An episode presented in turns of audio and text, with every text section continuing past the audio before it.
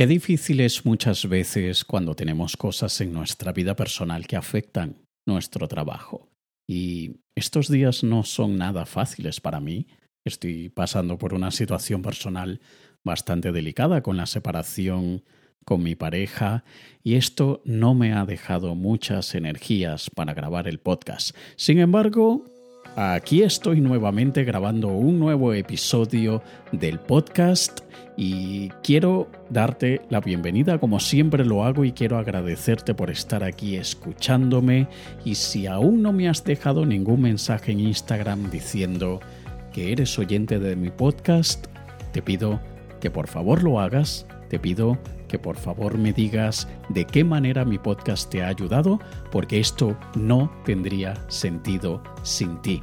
Este podcast es para ti y lo he creado para contarte en mis propias palabras cualquier cosa que a mí me haya ayudado a ser mejor persona o mejor profesional. Y hoy vamos a estar hablando sobre cómo usar el efecto Pigmalión para alcanzar lo que quieras. Pigmalión viene del mito griego Pigmalión, que es el escultor que se enamoró de una estatua que había tallado y al final ésta acabó cobrando vida. El efecto Pigmalión se puede manifestar en nuestro día a día cuando consideramos que nosotros somos la escultura y al mismo tiempo somos el escultor. Y cuando logramos enamorarnos de nosotros mismos y de esa imagen que nosotros queremos construir para nosotros, podemos entonces cobrar vida como una obra de arte. Y aunque es muy bonito así la metáfora y, eh, usando el mito de Pigmalión como referencia, nosotros tenemos que entender que una persona es capaz de conseguir lo que se propone a causa de la creencia de que puede conseguirlo. Hay una historia muy bonita que probablemente no sé si habrás escuchado, pero se trata de Thomas Edison, y un día, la maestra del colegio de Thomas Edison le envió una carta a su madre. Y cuando Thomas Edison le entregó la carta a su madre y ésta la leyó, empezó a llorar. Ella empezó a llorar, se le caían las lágrimas por el rostro. Y Thomas Edison le dijo, Mamá, ¿qué pasa? ¿Qué dice la carta?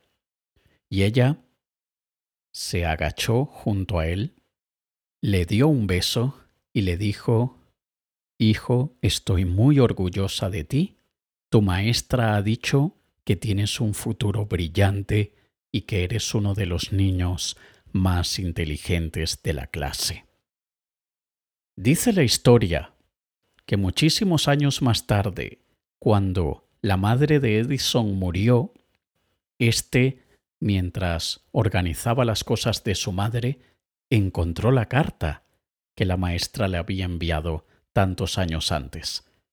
Y Edison la abrió y la leyó, y ésta decía Estimada señora Edison, lamento informarle que su hijo tiene muchísimas limitaciones intelectuales, le cuesta mucho aprender, se distrae demasiado y dudo que llegue a ser algo en la vida. Así que le sugiero que lo saque de esta escuela y lo lleve a una escuela para niños con limitaciones mentales.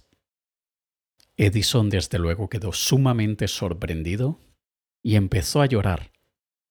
Y no por esa carta precisamente, sino porque su madre lo había convertido en el genio que era simplemente porque le hizo creer de niño que su maestra pensaba que él era un genio.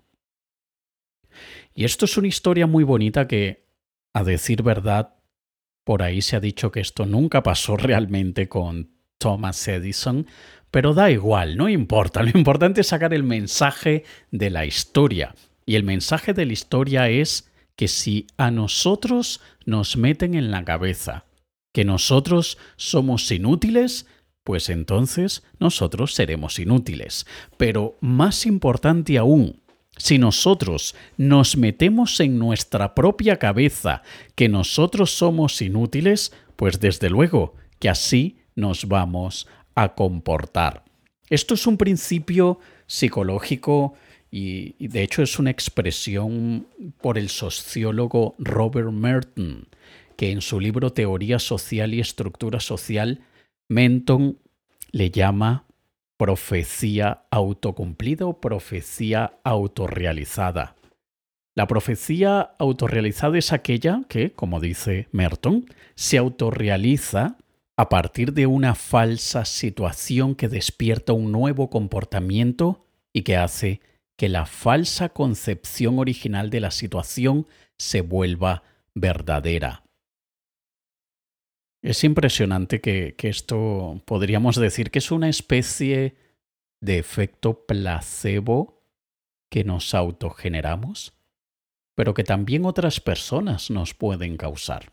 De hecho, vi que en relación a este tema de la profecía autocumplida se hicieron varios estudios, uno de ellos en el que a un profesor le dijeron que en su clase habían tres alumnos que eran unos potenciales genios y le advirtieron, por su condición de genios, los verá algo distraídos, poco engaged o, poco involucrados y tenga paciencia porque eh, aunque los vea así un poco perdidos, hay que fomentar la genialidad que tienen. Y esto evidentemente era falso. El profesor fue totalmente engañado con esta, con esta afirmación. Y él durante todo el año trató a estos tres alumnos como genios. El resultado es que al final estos tres alumnos eran totalmente lo opuesto a genios, pero el profesor estaba precondicionado a que quizá el comportamiento de ellos de distraídos, de que quizá no entendían las cosas, él entendía que era quizá como falta de interés y lo interpretaba esta situación como simplemente una manera de, que los alumnos estaban muy por encima de lo que él les estaba enseñando. Y al final el comportamiento del profesor con estos alumnos se reflejó en que estos alumnos tuvieron un mejor desempeño que el resto de la clase, simplemente porque el profesor creía que ellos eran unos genios y los trataba como unos potenciales genios y al final, como Pigmalión, logró que la escultura cobrara vida y esos genios que en la cabeza del profesor eran tan solo una ilusión cobrarán vida.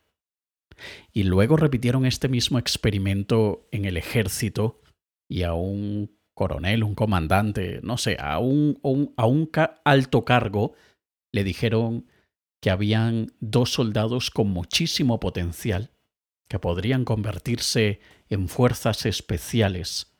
Y este capitán, coronel o, teniente, lo que sea, los trató de una manera relativamente especial y creyó en ellos y les hizo ver que ellos también debían creer en ellos. Y el resultado fue el mismo. Estos soldados tuvieron un mejor desempeño que el resto del pelotón.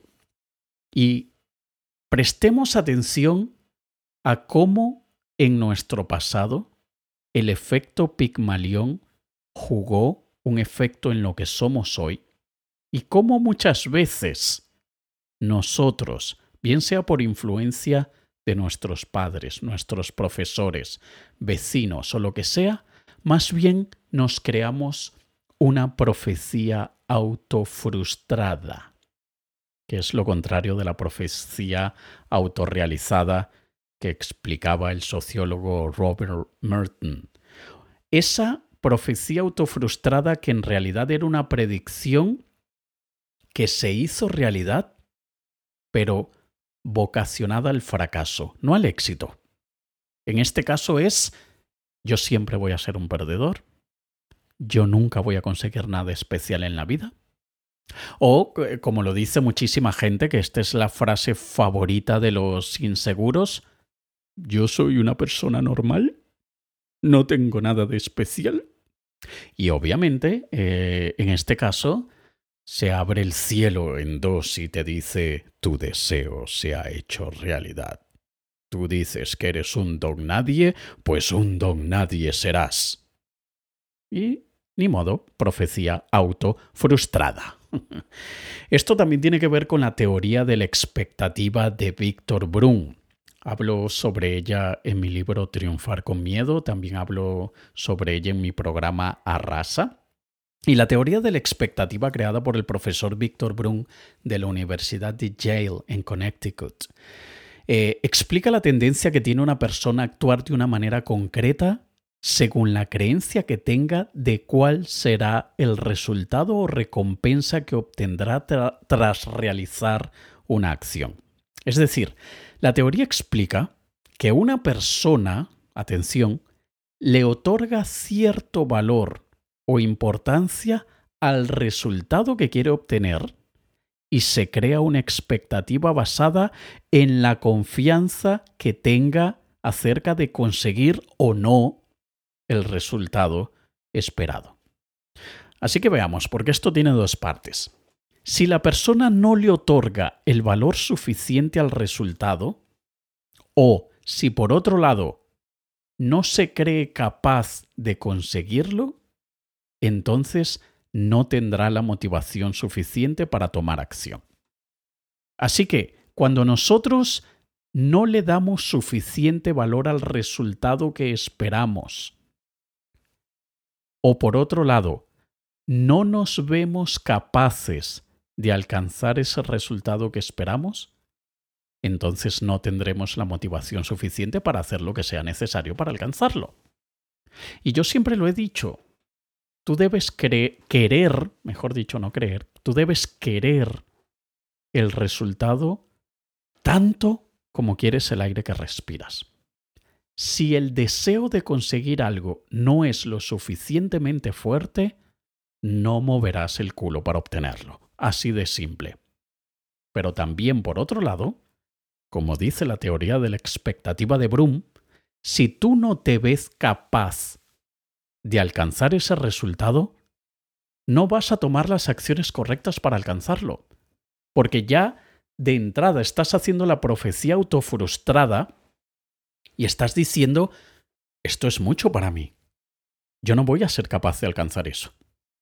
Es inútil esforzarme, porque yo no nací con las habilidades para conseguir esto.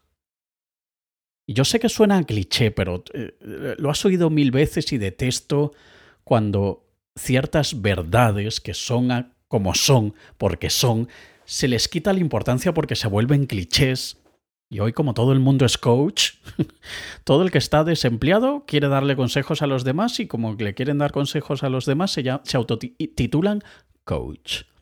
Un respeto a los coaches que no son de esta definición que acabo de dar, que son contados con los dedos de una mano.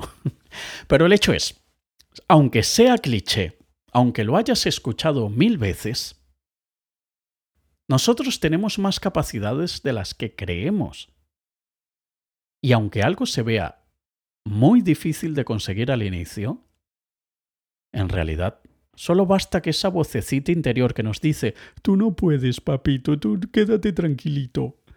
Falta que esa voz se transforme en, no seas mariquita, y ponte las pilas porque tú tienes muchísimas más capacidades de las que crees que tienes. Tú eres la, escultura del Pigmalión. Tú naciste para la grandeza. El universo, Dios, la vida, Papá Noel, quien sea, tiene una misión muy importante para ti en esta vida. Así que levántate de la puta cama y haz lo que tienes que hacer. Esto es el efecto Pigmalión en su máxima expresión. Valga la rima. Y simplemente nosotros tenemos que convencernos de que muchas veces los obstáculos que se nos están presentando en la vida forman parte del entrenamiento al que nos hemos sometido por parte de la vida para alcanzar lo que queremos. Y yo muchas veces lo digo, la vida es tan sabia que cuando alguien toma la decisión de alcanzar algo, la vida te pone todos los obstáculos necesarios para que aquello que quieres alcanzar lo alcances solo después de haberte preparado. Y esto le sucede a muchísima gente que, ya como hablaré en otro episodio del podcast, aquellos que sufren del síndrome del impostor, ya repito, ya luego te hablaré más a fondo sobre el síndrome del impostor y sé que mucha gente lo conoce, pero te voy a dar mi opinión y mi manera de lidiar con el síndrome del impostor y cómo lo he hecho en mi vida. Muchas veces ese pensamiento de que somos impostores, de que ¿quién soy yo para decir esto? ¿Quién soy yo para hacer eso? ¿Quién soy yo para tener esas aspiraciones? Eso muchas veces es el primer paso para entrar en un entrenamiento que realmente nos convertirá en esa persona que sí es la que está dispuesta a conseguir eso, que sí está destinada a alcanzar eso. Y esto considero que forma parte de la naturaleza, de la inteligencia de la naturaleza. Y es algo impresionante. Y en este caso te lo comento simplemente porque yo en mi vida muchísimas veces he tomado malas decisiones por una profecía autofrustrada. Y en otros casos, de la misma manera que Pigmalión se enamoró de su estatua, yo muchas veces me enamoré de esa autoimagen falsa, de alguien superior, de alguien más grande de lo que yo era, y al final me, me terminé convirtiendo en esa persona mejor. Solamente aquellos que me conocen personalmente saben que Alex Kay era un alter ego de Alejandro, el ser humano. Alex Kay fue un personaje que yo creé cuando estaba en, el mundo del espectáculo, porque yo era sumamente tímido, sumamente introvertido, me costaba muchísimo hablar delante de las personas. Y al yo crear ese alter ego llamado Alex Kay, yo creé esa escultura del Pigmalión. Hoy en día, casi no noto la diferencia entre Alejandro, el ser humano, y Alex Kay, el alter ego. Se fusionaron al punto de que, de la misma manera que la escultura del Pigmalión, Alejandro se convirtió en Alex Kay y Alex Kay cobró vida en la vida de Alejandro. Y de la misma manera lo puedes hacer tú, lo puede hacer cualquier persona, cuando tú te visualizas como una escultura acabada, como una escultura terminada, y te enamoras de esa imagen. Y si el amor lo, lo alimentas, lo nutres, tú verás que tomarás decisiones que te ayudan a convertir esa imagen en una realidad y te conviertes en esa persona que tú siempre has querido ser. Así que ya que podemos imaginarnos lo que queramos acerca de nosotros mismos, ¿por qué trabajar por la profecía autofrustrada si podemos trabajar por la profecía autorrealizada? ¿Por qué crear una escultura de mierdita de nosotros si podemos crear el próximo David de Michelangelo.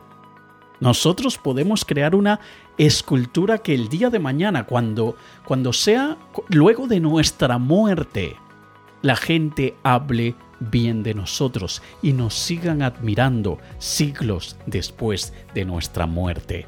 Y no te vayas por el pensamiento que nos han infundado de no tengas esos delirios de grandeza. Tú no eres nadie para aspirar que la sociedad y la humanidad hable de ti incluso siglos después que hayas muerto. ¿Por qué no? ¿Por qué no?